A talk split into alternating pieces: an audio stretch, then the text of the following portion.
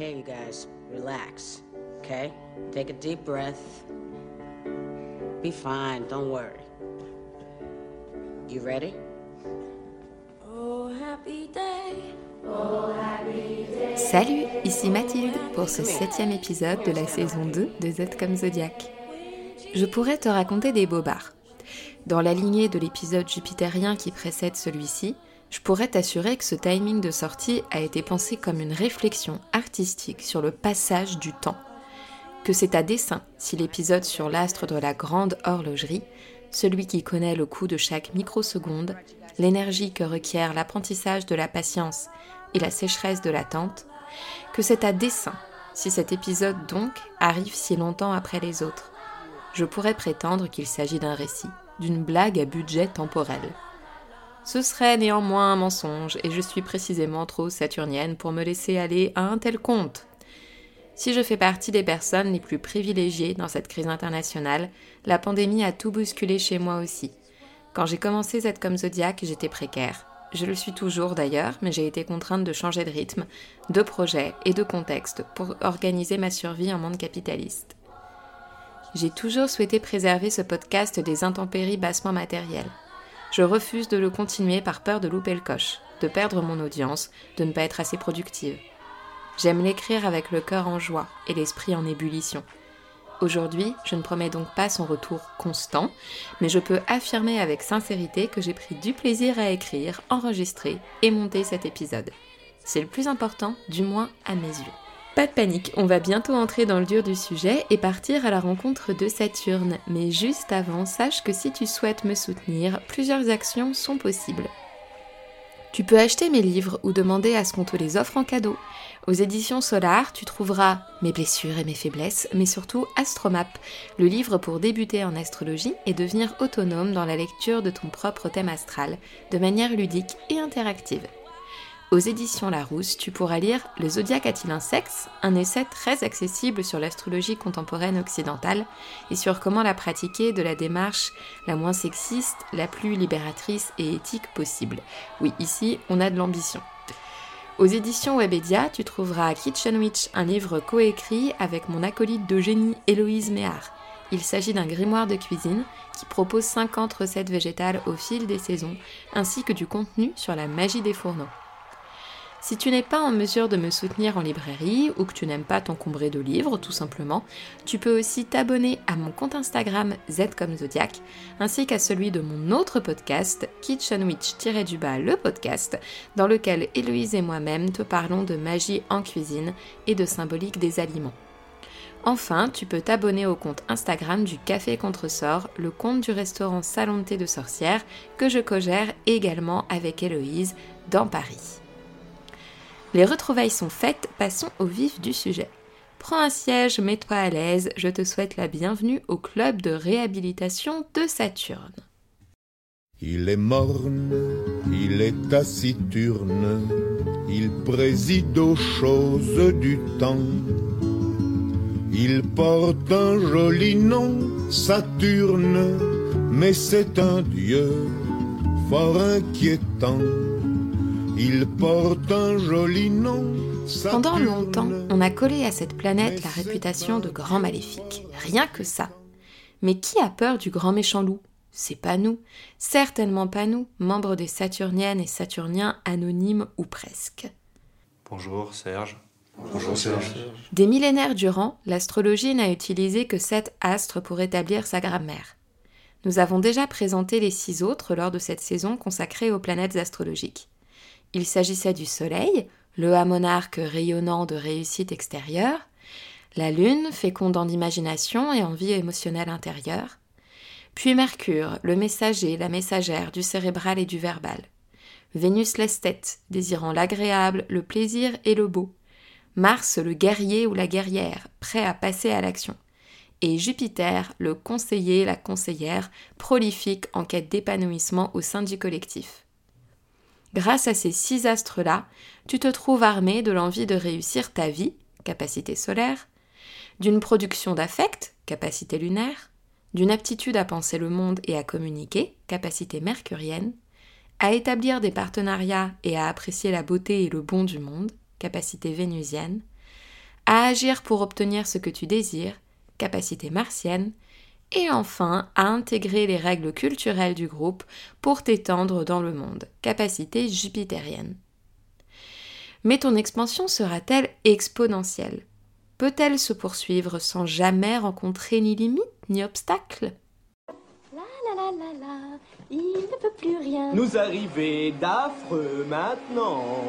Soleil, Lune, Mercure, Vénus, Mars, Jupiter, la bande des six. Il reste à étudier le dernier astre de ce qu'on appelle le septénaire astrologique, c'est-à-dire les sept astres étudiés par les premiers astronomes qui étaient aussi astrologues, les sept planètes fondamentales à la base de syntaxe astrologique et zodiacale, celles qui possèdent la maîtrise des signes. Sans suspense, le dernier bastion, l'ultime frontière, la sentinelle astrologique, c'est donc Saturne, qui a pendant longtemps posé une limite et une fin à la projection de l'être humain dans l'univers. Au prochain épisode, nous verrons qu'Uranus a tout bousculé ces 300 dernières années, en invitant à transgresser la barrière saturnienne pour s'aventurer au-delà des frontières connues. Mais pendant des siècles, voire des millénaires, on a fait avec ce fameux septénaire qui s'arrêtait donc à Saturne. Comme Jupiter, Saturne est une planète collective, qui fait le lien entre ce que tu es à titre personnel et la place que tu peux prendre au sein de la société. Rappelle-toi qu'à l'épisode précédent, Jupiter nourrissait une vision hyper optimiste de la vie en groupe. La loi te donne des droits que tu peux utiliser pour ta croissance sociale et matérielle. Les autres participent à ton épanouissement. Le monde est vaste et t'offre toutes les possibilités sur un plateau d'argent. Et puis, si les lois te plaisent pas, tu peux les changer. Bon, super, c'est génial, c'est une super bonne nouvelle. Apéro, bamboche, banquet, tout est bien qui finit bien avec Jupiter. Et c'est là que Saturne frappe à la porte. I am the danger. A guy opens his door and gets shot, and you think that of me? No, I am the one who knocks. Saturne propose le point de vue opposé de Jupiter. C'est un personnage pessimiste. Si Jupiter conseille à Sa Majesté de dépenser sans compter et de continuer d'étendre son rayonnement au max, Saturne voit le verre à moitié vide. Lucide, et constate qu'à chaque dépense, l'économie du royaume perd en puissance et en sûreté. Garant de l'ordre, elle craint que l'ego solaire et jupitérien ne s'enflamme dans le déni d'une insurrection qui brûlerait silencieusement chez la population locale. Alors, elle freine les ardeurs et incite à la prudence. Vous devriez attendre, Seigneur, prenez patience. Montrez-vous responsable, économe, sévère, sérieux et intègre en tout point. Saturne est un rabat-joie, un véritable schtroumpf à. Rappelle-toi bien que tous les points de vue planétaires se complètent. Le Soleil pense que ta priorité, c'est te réjouir de tes trophées et légitimer ton existence par tes réussites. La Lune que tu dois protéger ton créatif et fertile jardin secret. Mercure dit que tout n'est que pensée et message à saisir. Vénus rappelle heureusement que l'existence est aussi une partie de plaisir, Mars, que la vie est une aventure qu'on gagne par sa témérité et ses actes. Et enfin Jupiter, que ta naissance marque ta possibilité de conquérir le monde sans jamais te sentir limité. Aucun de ces personnages n'a entièrement tort ou raison, leur point de vue se complète. Selon Saturne, la vie n'offre qu'une suite de contraintes, de renoncements et de limitations. Lorsque le cordon ombilical est tranché, le compte à rebours commence. Ton existence n'est pas une page blanche c'est un sablier retourné, et à chaque seconde qui passe, des portes se referment derrière toi.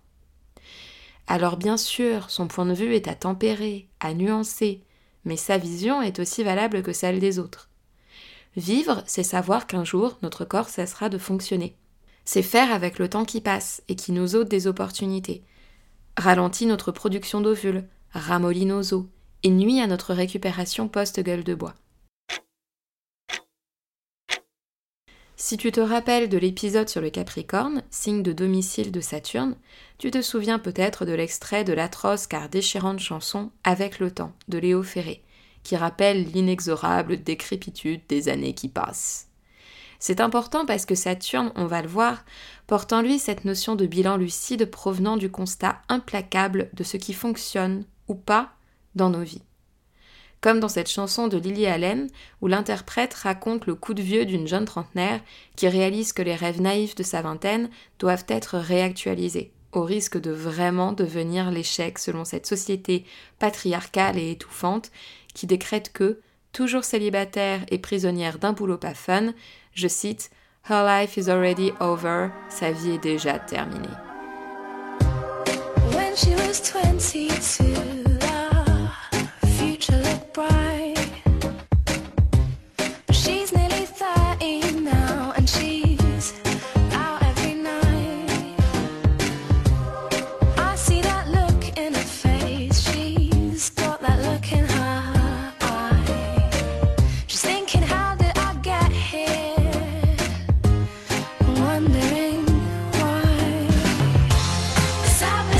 pas là. Selon Saturne, vivre en société ne t'ouvre pas la voie comme avec Jupiter. Certes non. Selon Saturne, c'est même l'inverse. Accepter de coexister, c'est se limiter en permanence, car les lois interdisent et empêchent nos pulsions.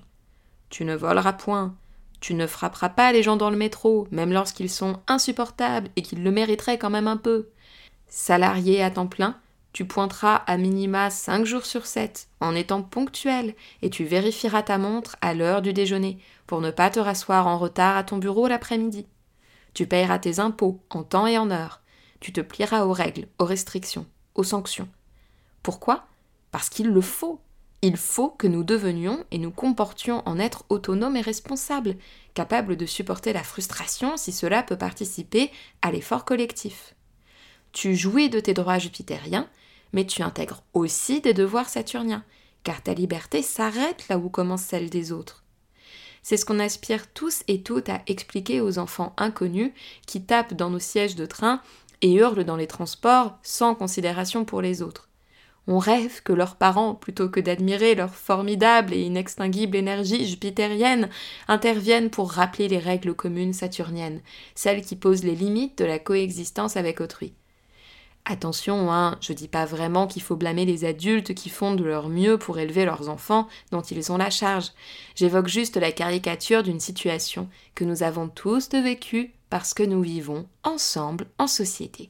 Avec la pandémie Covid, nous avons traversé une période qui constitue un cas d'école pour étudier nos comportements jupitériens et saturniens respectifs. Rappelle-toi des discussions lors du premier confinement.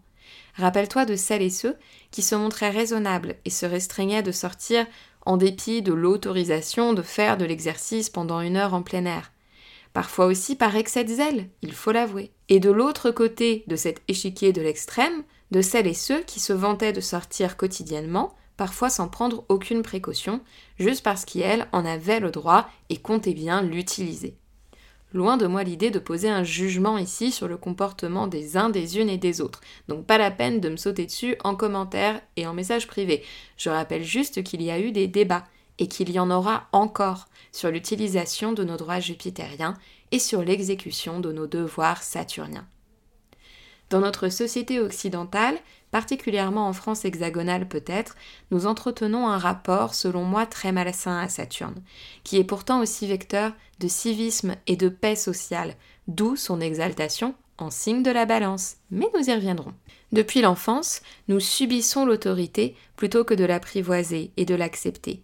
Et les devoirs, le mot est tout de même parlant, qu'on donne aux enfants dès l'école primaire, deviennent souvent un terrain de pression et de tension au sein des foyers. Pourtant très saturnienne moi-même, je m'interroge sur l'intérêt de présenter aux enfants de 7 ans l'apprentissage et le savoir non pas comme un exercice amusant qui ouvre des portes, mais comme une énorme responsabilité à laquelle se soumettre, sous peine d'être puni, sanctionné, culpabilisé et humilié en cas de refus, d'oubli, de blocage ou de bâclage comme s'il s'agissait avant tout d'une expression de sa valeur morale que de réussir à s'astreindre à des maths ou à de la grammaire plutôt que de succomber à la tentation de jouer à la Game Boy ou d'aller faire du vélo. Et c'est une ancienne très bonne élève qui vous parle, une ancienne enfant sage, qui s'est rapidement contrainte à tenir son cahier de texte à jour sans broncher, mais je me souviens suffisamment de mon agacement face à l'autorité adulte toute puissante, bien que parfois absurde, et surtout de la souffrance d'autres camarades moins disciplinés, pour ne pas remettre en question la façon dont nous transmettons aux plus jeunes notre rapport si complexe et apparemment si douloureux à l'autorité. Car l'enjeu se trouve ici. Les adultes n'ont souvent pas grand-chose à faire que l'enfant apprenne ses tables de multiplication ou sa conjugaison du subjonctif pour le lendemain. La leçon est ailleurs, Il s'agit d'apprendre à l'enfant qu'il doit tenir ses engagements, d'apprendre à éteindre la télé par soi-même pour s'y mettre, de stresser suffisamment en imaginant la colère du maître ou de la maîtresse pour finalement réussir à se motiver, dans la crainte et l'anxiété donc, mais aussi de ne pas mentir lorsqu'on nous demande si oui ou non nos devoirs ont été faits. L'apprentissage de l'autonomie et le respect de l'autorité se teintent alors de culpabilité et de frustration. Et donc, nous avons tendance à détester Saturne, tout comme nous redoutons les adultes qui imposent leurs lois implacables. Hélas, cela dénature l'utilité de Saturne et nous joue parfois de très sales tours à l'âge adulte. Le moindre rendez-vous, c'est une mission quand ton cerveau ralentit, anéanti par la fainéantise. J'ai l'impression de faire la morale. Ça m'énerve moi-même quand je cause. Mais j'ai l'impression que ça va mal. Mais toutes les cultures n'entretiennent pas le même rapport aux fonctions planétaires, car l'individualisme solaire brille parfois plus fort qu'ailleurs. La règle saturnienne aussi propose son lot de nuances. Lorsque je vivais au Japon, je me sentais incroyablement reposée de pouvoir compter sur l'autodiscipline qui permettait une vie en collectivité, du moins en apparence plus calme, plus organisée et vivable, y compris dans les grandes villes, y compris dans les métros surpeuplés, y compris pendant le chaos des séismes. Les ordures s'entassaient dans les poubelles et jamais sur le trottoir, les gens patientaient toujours calmement dans les files d'attente qui s'organisaient spontanément, et depuis plusieurs décennies, on y avait accepté de porter le masque pendant quelques jours lorsqu'on avait un rhume, au cas où, par égard pour les autres, pour éviter de les contaminer bêtement. Aucun livreur ne bâclait son travail et on pouvait oublier ses affaires sans trop d'inquiétude. J'ai toujours retrouvé mes sacs de courses, lunettes de soleil et même mon porte-monnaie au bureau des objets trouvés. Bien sûr, je ne raconte pas ces anecdotes pour idéaliser la société japonaise, qui, comme toute société, est pétrie de complexité, de failles et de vulnérabilités diverses et variées, sans parler des violences capitalistes, patriarcales et xénophobes qui existent aussi là-bas sous d'autres formes que chez nous. Mais l'intégration du civisme, de la limitation de l'impulsion personnelle pour que le groupe tienne, s'organise et survive, s'y exprime de façon à réjouir toute personne convaincue de l'importance et du bienfait que peut apporter Saturne à notre syntaxe symbolique. Tu peux t'approcher, mais tu peux pas la toucher. C'est là. Si tu vas la casser, oh, tu devras le payer. C'est la règle. C'est la règle. Ouh, ouh, ouh. Rappelons qui est le personnage de Saturne dans la mythologie. Né d'Uranus Oranos et de Gaïa, Saturne, Chronos en grec, épouse sa sœur Rhea. Bien vite, Rhea donne naissance à un enfant, sauf que Saturne craint que l'histoire ne se répète. Lui qui a déjà détrôné son propre père pour devenir roi du monde est effrayé de se faire rattraper à son tour. Tel le capitaine Crochet, terrible pirate tremblant au tic-tac du rampant crocodile, Saturne trompe son effroi en dévorant ses propres enfants, s'assurant ainsi que son règne soit éternel. Son sixième enfant, Jupiter, échappe à ce funeste destin grâce à la bravoure de sa mère. Il revient après avoir grandi, et après avoir rusé pour que Saturne intègre une potion émétique et recrache ses frères et sœurs, Jupiter renverse lui aussi son propre père. Ce mythe nous ramène à l'épreuve du temps. Avoir des enfants, c'est accepter la rudesse de la course de l'horloge, notre vieillesse pendant que notre progéniture se renforce et rayonne à notre place, jusqu'à ce qu'eux-mêmes soient dépassés et détrônés parce qu'ils ont procréé. Une énorme partie de la mythologie gréco-romaine sous-entend d'ailleurs que Jupiter Zeus lui-même est hanté par la possibilité que le sort se répète. D'où son insistance à multiplier les soutiens, à se montrer généreux dès qu'il le peut, à engendrer le plus d'enfants possible qui prendront peut-être sa défense si jamais la roue venait à tourner. Si le nom grec chronos renvoie évidemment au temps, puisqu'encore aujourd'hui nous utilisons des mots tels que chronologie, l'appellation romaine Saturne renvoie à son signe de domicile, le Capricorne, signe de terre. Le nom Saturne proviendrait du dieu védique Savitar, de Saetorino, qui signifie impulseur, car chez les Romains, Saturne était associé au bien matériel, d'où les fêtes et cadeaux échangés pendant les fameuses Saturnales. Plus tard, Saturne est devenu une divinité agraire, d'où sa longue faux qui s'incarne dans son symbole cursif. la même faux que l'on retrouve dans les figures allégoriques de la mort, la grande faucheuse. Tout à fait. À ce stade, tu dois te demander pourquoi diable je cherche à te réconcilier avec ce sinistre personnage, cannibale, infanticide, etc. Je le constate tous les jours dans mon travail d'astrologue, Saturne n'a pas toujours la cote. Je suis le mal aimé. Les gens me connaissent tel que je veux me montrer. Et ont-ils cherché à savoir d'où me viennent mes joies?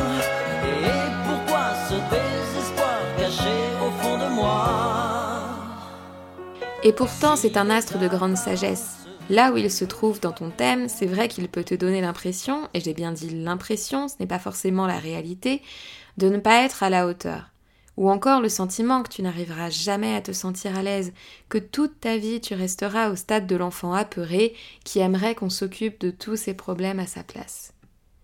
Pour ne plus subir Saturne, tu es invité à comprendre qu'il cherche à devenir ton tuteur ou ta tutrice, dans tous les sens du terme, car le tuteur t'aide à pousser droit et à t'élever. D'ailleurs, on parle bien d'élever des enfants, le terme est éloquent. Il ne s'agit pas seulement de les maintenir en vie, mais de leur apprendre à garder la tête haute et à les accompagner vers leur réussite personnelle, quelle qu'en soit la forme. Saturne est le régent du Capricorne, les sommets et les cimes, ça le connaît. Je rappelle aussi qu'étymologiquement, le mot responsabilité signifie tenir ses promesses. Saturne veut ton bien, mais parfois elle l'exprime bizarrement, voilà tout. Il faut admettre qu'enfouir sa tête dans le sable et fuir les réalités objectives de l'existence n'a jamais aidé qui que ce soit. L'apprentissage de la frustration te détache de ce que tu croyais être un besoin vital et accroît ton indépendance et ta résistance, telle la marcheuse persévérante ou le marcheur déterminé, qui poursuit l'effort pendant des heures, sans réclamer de pause qui ne soit pas nécessaire.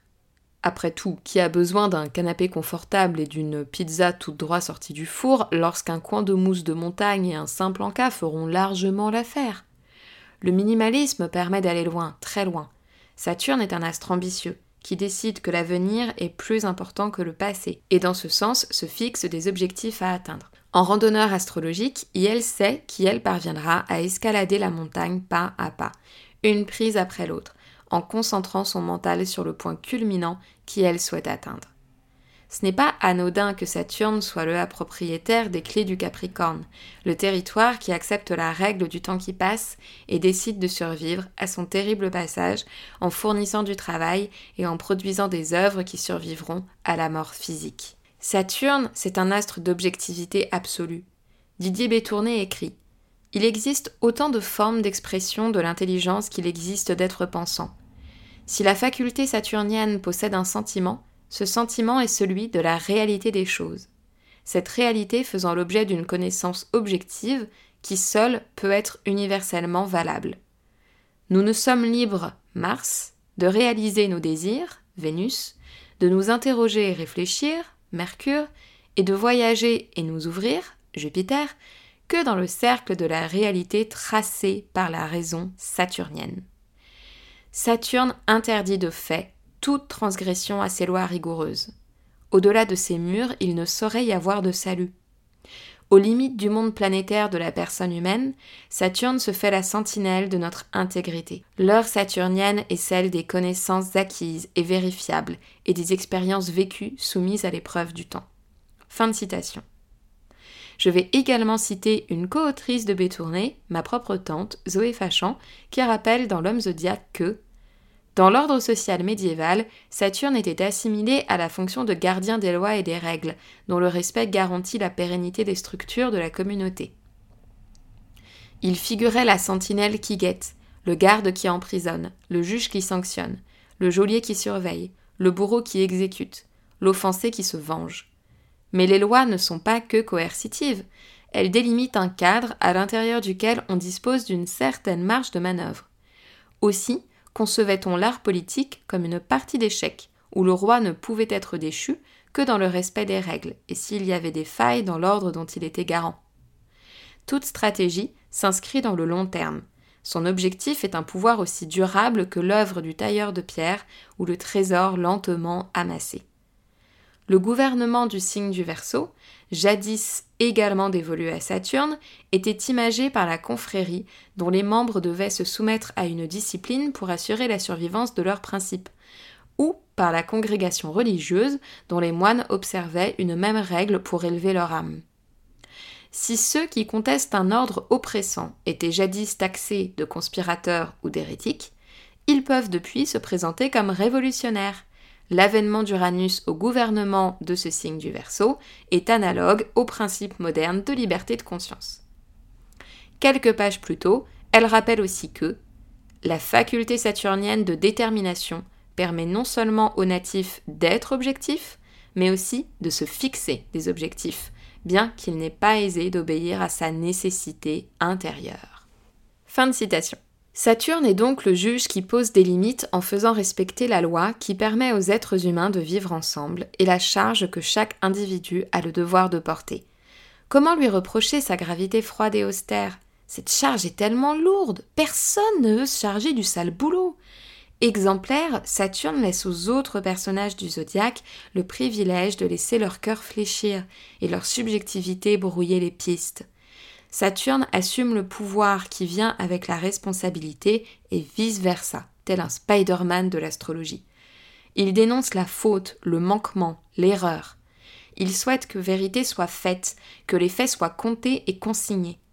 Inflexible, intègre, c'est le à-juge incorruptible qui tient dans toute sa rigidité si on cherche à lui faire renier son intime conviction. Intime conviction d'autant plus forte qu'elle s'appuie sur faits, logiques et chiffres.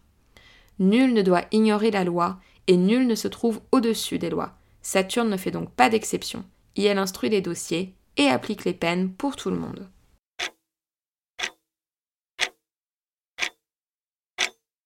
Il est désormais temps, tic-tac, tic-tac, d'observer la randonnée de Saturne dans le zodiaque. Randonnée qui, pour notre vieux sage plein de principes et de règles, commence très mal. En effet, dès le début du zodiaque, il chute dans l'impétueux territoire bélier. Imagine la digne professeur McGonagall de la saga Harry Potter dans une salle de catch où des brutes se hurlent Mords-y l'œil ou Tape-lui dessus sans vergogne. Imagine un grand-père très strict expliquer à d'insouciants pilotes de Formule 1 qu'il faudrait aller moins vite et faire moins de bruit sur la route. Repense au maître Tenzin de la série Légende de Korra, qui répète à sa jeune protégée qu'un travail régulier et discipliné lui permettra d'atteindre son objectif. En bref, Saturne commence mal dans le zodiaque puisque le bélier est le lieu de sa chute, mais rassure-toi pour lui, il terminera le zodiaque sur une note plus stable et positive. Mais dans cette première étape, il ne parvient pas à effectuer sa mission d'ordre, de détermination patiente, sans élan fougueux. Saturne est inutile dans ce territoire de prise de risque et d'imprudence où l'on risque tout sur un coup de tête. Et elle déroge aux règles et mésestime les réalités. Apprendre à canaliser la vitalité bélier, c'est tout un programme. La présence de Saturne introvertit et assagit en quelque sorte l'impétueux bélier, qui tentera toujours de forcer pour s'exprimer. Selon le reste du thème, les élans et les essors créatifs comme sexuels peuvent être paralysés ou freinés, ou au contraire canalisés et maîtrisés, ou même virés destructeurs en cas de dissonance non travaillée. En signe du taureau, seconde étape du zodiaque, notre contrôleur retourne en signe de terre. Iel est ici ramené à une stabilité fort appréciable. Iel partage avec le potager taureau une puissance passive une capacité à produire un effort à la fois lent et contenu, une persévérante résistance, surtout dans des conditions difficiles. Mais Saturne rabâche et le taureau rumine. Attention donc aux idées butées et fixes.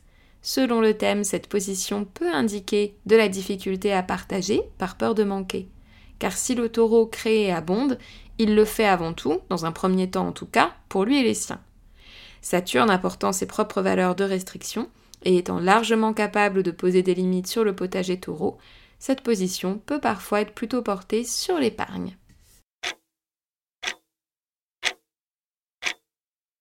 En signe du Gémeaux, Saturne arrive dans une école joyeuse où tous les élèves souhaitent apprendre en s'amusant.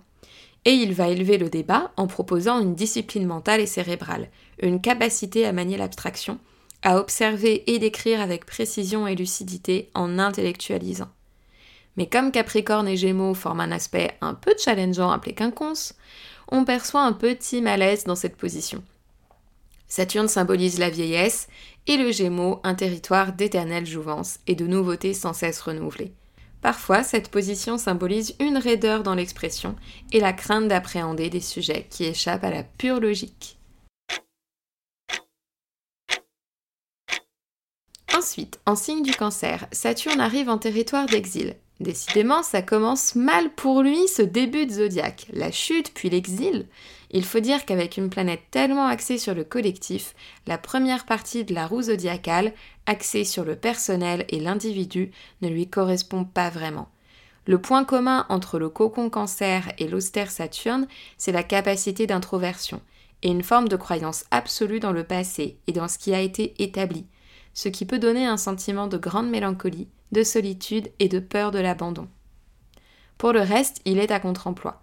En cancer, Saturne, infantilisé et hypersensible, aurait tendance à reculer, régresser. C'est Benjamin Button, quoi. Pour éviter de tomber dans les mauvais côtés du repli identitaire, Saturne doit prendre à cœur sa mission de stabilisation et de protection.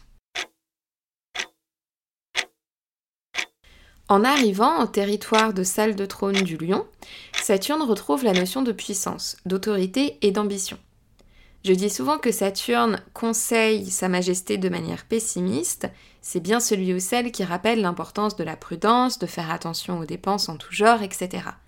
Mais ce Jiminy Cricket joue les oiseaux de mauvais augure pour que la personne qui règne soit tirée vers le haut et que son individualité prenne de la grandeur. Cependant, cette position en tant que telle rappelle aussi l'isolement sur le trône, quand nos désirs prennent une verticalité telle qu'ils nous isolent et nous astreignent.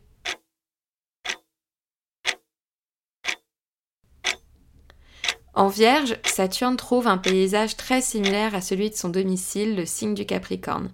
Surtout que Saturne adore les points d'arrêt et que le chant récolté de la Vierge sonne le glas de la belle saison. Notre astre grande faucheuse y apprécie les notions de contrôle, de perfectionnement passant par la discipline, mais parfois aussi le refoulement, la répression, voire l'inhibition de toute spontanéité, tout instinct et toute intuition. Si affronter la solitude ne provoque pas d'angoisse, ce placement n'est pas sans risque d'une certaine sécheresse. Enfin, la roue tourne. Saturne entre en balance où il y trouve l'exaltation. À toute personne craignant Saturne, je rappelle qu'il ne se porte jamais aussi bien que dans un territoire de paix et de relationnel équilibré. Logique. En balance, on maîtrise et on contrôle un peu de sa part indomptée pour laisser place à l'autre et à la vie en société. Si nous respectons les règles de vie commune, c'est pour permettre une coexistence collective sans loi du plus fort. Saturne en balance, c'est devenir le ou la juge qui légifère, car elle parvient au détachement de soi, voguant vers l'universel. En scorpion, Saturne passe de juge à justicier-justicière. Telle est l'alliance des énergies Saturne-Pluton ou Capricorne-Scorpion. Clairvoyance optimale pour une envie de sonner les cloches, remettre les pendules à l'heure et faire cesser tous ceux et toutes celles qui dépassent les bornes et font n'importe quoi. C'est l'heure de dénoncer façon Mediapart et de refuser les concessions de la médiocrité.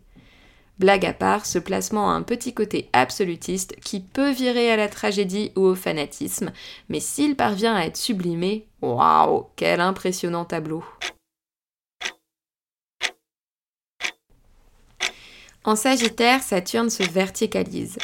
Rappelons que si les vastes territoires sagittaires peuvent donner lieu aux banquets ostentatoires des nourritures physiques, il fonde aussi les bibliothèques verticales, qui nous amènent au plus près des cieux, des dieux ou de Dieu y elle-même. Plus encore, en Sagittaire, Saturne divulgue les grandes vérités divines. Ses principes moraux n'ont donc jamais été aussi forts que dans ce signe. Capable d'instituer de grandes vérités et de les prêcher, mais aussi capable d'efforts ascétiques, Yel y devient l'incarnation de ce que le signe peut contenir de symbolique la plus spirituelle. Nous arrivons aux dernières étapes zodiacales et Saturne enfin revient chez lui en Capricorne, dans son domicile, son foyer et sa zone de confort. Dans ce territoire de densité persévérante, Saturne parvient à ce qu'elle fait de mieux, structuré par l'ossature et le squelette. objectif, résolument concentré, il sait réduire à l'essentiel jusqu'au dépouillement de tout superflu. Il déniche alors le trésor absolu de sa grande sagesse. Comment passer de l'ambition la plus pure, la plus grandiose et démesurée, au renoncement total.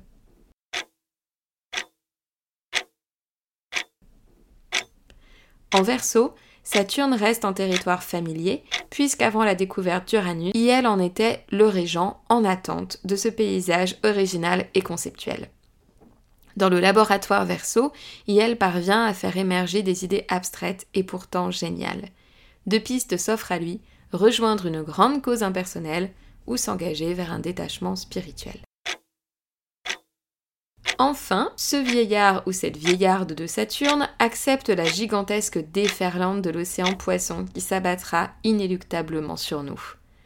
On dit qu'il s'agit d'un placement de solitude, de victimisation, mais je n'y crois pas.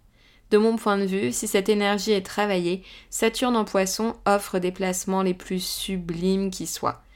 La capacité de contemplation qui ouvre les voies du mystique et les grandes théories magiques parfois sacrificiel et masochiste, mais souvent inspiré et compatissant, l'astre y devient le ou la thérapeute qui accompagne celui ou celle qui souffre, avec humilité et sagesse, plutôt que de poursuivre le fantasme de l'omnipotence.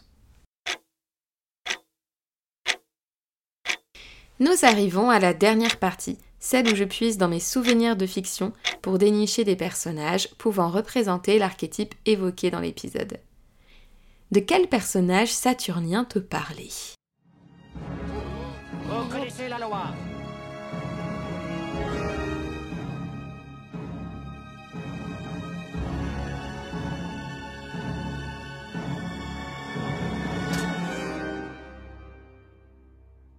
Une vie pour une vie.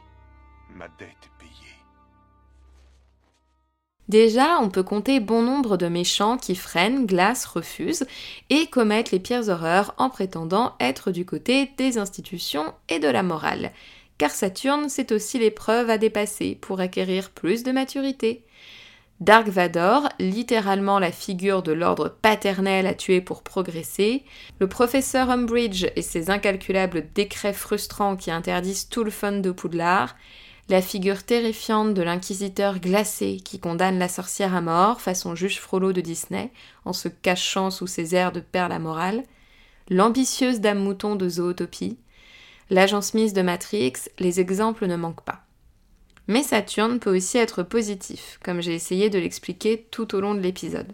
Commençons par un film que je revois régulièrement avec plaisir, Attrape-moi si tu peux, de Steven Spielberg.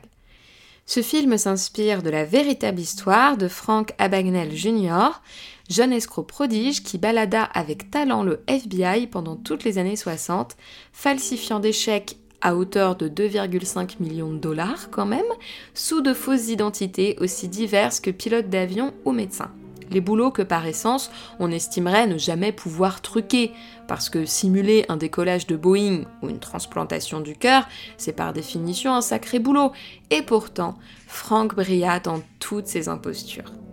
Interprété par Leonardo DiCaprio, Frank est un personnage à la fois mercurien et martien. Éternel adolescent rapide, sagace et furtif, joueur impertinent, voleur, tricheur, menteur exceptionnel aux mille masques, criminel fédéral certes, mais malicieux, dépourvu de haine et de violence, aventureux et audacieux. Dans le film, la métaphore est claire. Si Frank fuit en avant avec autant d'acharnement, c'est parce qu'il refuse de grandir. Enfant blessé, il ne peut accepter le déclassement de son père et la mort de l'image d'Épinal du couple formé par ses parents. Il échappe à la réalité, aux responsabilités et à la maturité qu'il attendait au tournant de ces expériences douloureuses, mais pourtant formatrices. Carl Hanratty, l'agent du FBI qui le poursuit sans relâche, est une figure saturnienne de choix. Déjà car il cherche à arrêter le jeune Frank. Stop mon garçon, la fête est finie, ça suffit les bêtises, c'est un no-go. Carl est un policier dont le rôle est de sanctionner, de rappeler à l'ordre mais Anne Ratti incarne aussi une figure parentale structurante. Les parents de Frank se désinvestissent de leur progéniture et ignorent les conséquences de leurs actes sur le futur membre de la société qu'ils ont pourtant engendré et devraient éduquer. Anrati cherche bien à élever Frank. Il devient son tuteur littéral en lui proposant de l'aider à bien pousser.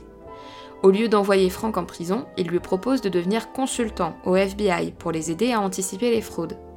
Dans une des dernières scènes du film, Carl va jusqu'à laisser son jeune protégé tenter une dernière échappée.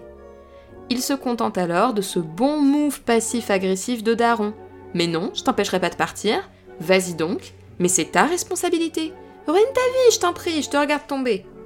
En permettant à Frank de s'auto-déterminer, de faire le choix de devenir adulte, de se structurer par le travail et d'accepter la fin de son enfance insouciante et son passage à l'âge adulte, Anne Ratti offre à Frank de devenir son collègue et plus que cela son égal.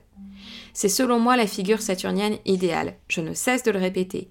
Mais puisque tu ne peux pas ghoster Saturne indéfiniment, apprends à collaborer avec lui sans peur ni culpabilité. C'est vraiment le meilleur service que tu peux te rendre à toi-même. Petit retour rapide sur la trajectoire saturnienne grâce à Anne Ratti. Saturne en bélier chute, on retrouve notre agent du FBI qui ne parvient pas à s'adapter à la course folle et sans scrupule de Frank. Dépenses d'argent si dingues qu'on peine à y croire, décisions professionnelles inconsidérées, d'ailleurs chirurgien et pilote ce sont deux métiers typiquement rattachés au bélier, les coïncidences sont jolies. Bref, Anne ne peut pas suivre et échoue à sa mission de structuration. Saturne exilé en cancer, c'est la position inconfortable de Anrati par rapport à l'affection qu'il finit par éprouver pour Frank. Il aimerait pouvoir se contenter d'être le parent attentif qui gronderait doucement son enfant et le consolerait de son gros chagrin du divorce traumatisant de ses parents, mais c'est impossible, puisque la mission saturnienne se doit d'éviter toute affection qui attache, toute subjectivité indulgente. Pourtant, le début d'une résolution apparaît. C'est justement en ajoutant de la rondeur, de la douceur, de la tendresse à son jugement de gardien de la paix qu'il arrivera à atteindre Franck. Un repère moral n'est rien sans repère affectif. C'est tout le dialogue à nouer entre Saturne en cancer et Saturne en capricorne. Saturne exalté en balance, c'est Anrati comme garant de la paix sociale. Franck a brisé le contrat social, Anrati doit juger, et le jugement, c'est que Franck doit rejoindre le FBI pour prêter ses services de faussaire à la communauté en retour de tous ses crimes passés. La paix est enfin rétablie. Retour à l'envoyeur, avec Saturne qui achève le zodiaque en domicile, le signe du Capricorne. Anrati reprend son boulot d'agent fédéral car c'est ce qu'il est fondamentalement un gardien de l'équilibre sociétal et plus spécifiquement des règles fondamentales dont l'équilibre collectif dépend. I've recommended to the council and they've agreed that you be relieved of your duties as watcher immediately. You're fired. On what grounds? Your affection for your charge has rendered you incapable of clear and impartial judgment. You have a father's love for the child, and that is useless to the cause. Un autre Saturne sympa, qui plus précisément ressemble beaucoup à Saturne en Sagittaire, c'est bien sûr Giles de la série Buffy. Et oui, encore un mentor qui fait office de figure parentale. Giles refuse la facilité. Il pousse Buffy plus loin et lui rappelle ses devoirs et les règles à respecter, la force à accepter la solitude inhérente au rôle de Slayer et à éviter toute dépendance affective avec lui.